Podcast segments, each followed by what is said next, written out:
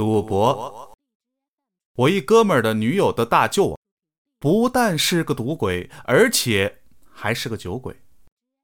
说句不好听的啊，这就是一个村混子。在村里啊，只要是不务正业的东西，他都碰。他最喜欢干的事儿啊，就是喝酒耍钱。他那些狐朋狗友只喜欢和他喝酒或者是耍钱，而且啊，他的酒品也不好，一喝就醉，一醉就闹，这真是极品中的极品。这个故事啊，大概发生就是在九十年代初。那天啊，他在一个朋友家里喝酒，原本说喝完了耍耍钱，结果。那几个朋友一看他喝的太多了，怕他闹事儿，找了个借口，都溜了。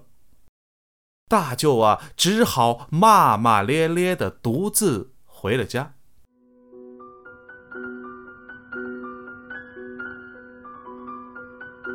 晃晃悠悠的正往回走呢，正好路过一片麦子地的时候，影影绰绰的看见有几个人在那儿坐着。他走过去一看呢，那几个人的个子呀很小很小，个个啊都披着一件大衣，正坐着干嘛呢？打牌呢。嘿，这个可让他大舅高兴了。不过话说回来啊，这个天儿哪用得着披大衣呀？这大舅啊，他没多想，反正只要是打牌，他就一屁股坐下，非要一起玩。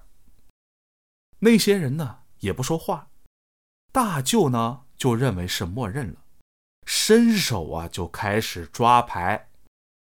大舅这手呢也特臭，没几把身上带的那点钱呢都让他给输光了。赌钱这事儿吧，最容易啊急红眼，人要是一冲动，什么事儿他都干得出来。大舅一看呢，掏不出钱。那几个人也不让他抓牌，急了，把左手搭牌上，再来一把，输了我剁手。话音刚落，只见那几个人嗖的窜起来，啾啾的叫着，一眨眼的功夫没了。大舅一下就被惊醒了，仔细这么一瞧，原来啊。大衣都是碎布，牌都是树叶，钱也都是纸灰，而跑了的那几个牌友，远远的这么一看呢，全是黄大仙。